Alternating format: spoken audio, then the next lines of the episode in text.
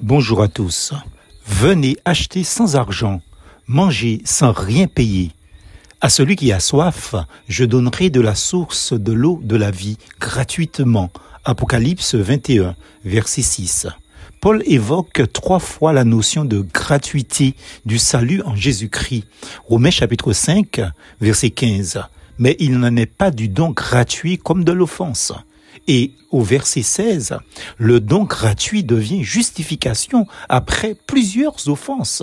Ensuite, au chapitre suivant, Romains chapitre 6, verset 23, car le salaire du péché, c'est la mort, mais le don gratuit de Dieu, c'est la vie éternelle en Jésus-Christ, notre Seigneur joignant l'enseignement de son Seigneur et le nôtre, Jésus-Christ, qui préconise que le vrai disciple du Maître doit être désintéressé en ce qui concerne le profit, le caractère lucratif dans son service. Guérissez les malades, ressuscitez les morts, purifiez les lépreux, chassez les démons. Vous avez reçu gratuitement, donnez gratuitement. Matthieu chapitre 10, verset 8. En réalité, c'est une continuité et on dira que c'est la réalisation de ce que Ésaïe prophétisait. Vous tous qui avez soif, venez aux eaux. Même celui qui n'a pas d'argent, venez acheter et manger. Venez acheter du vin et du lait sans argent, sans rien payer. Ésaïe 55, verset 1er. On annonce des périodes de soldes en France à chaque saison de l'année.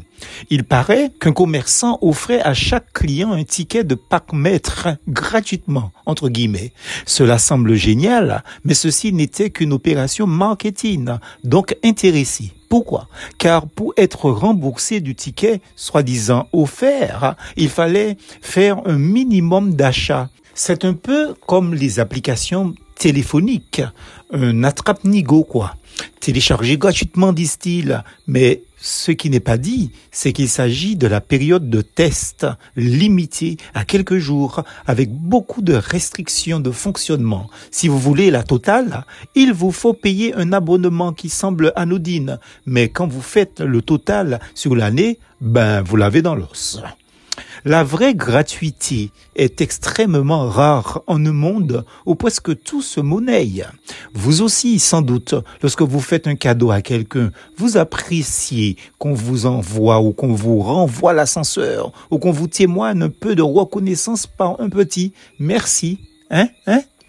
Dans les textes cités plus haut, le mot gratuité est employé lorsque Dieu évoque de quelle manière il vient au secours de l'humanité pécheresse et coupable. Gratuitement. C'est comme on le dit dans ma langue matiniché.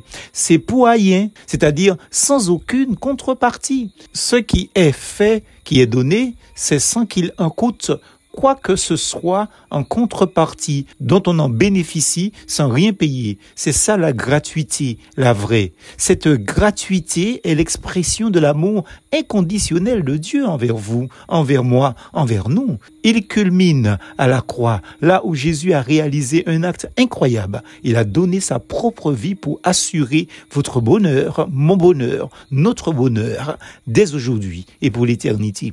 Oui, vous êtes personnellement concerné. Si vous en doutez, prenez le temps de lire les évangiles et vous comprendrez. Cette offre est encore valable aujourd'hui. Ce serait dramatique de passer à côté d'une telle offre. Vous tous qui avez soif, venez aux eaux. Même celui qui n'a pas d'argent, venez acheter et manger. Venez acheter du vin et du lait sans argent, sans rien payer. Ésaïe chapitre 55, verset 1er. Plus fausse Jésus.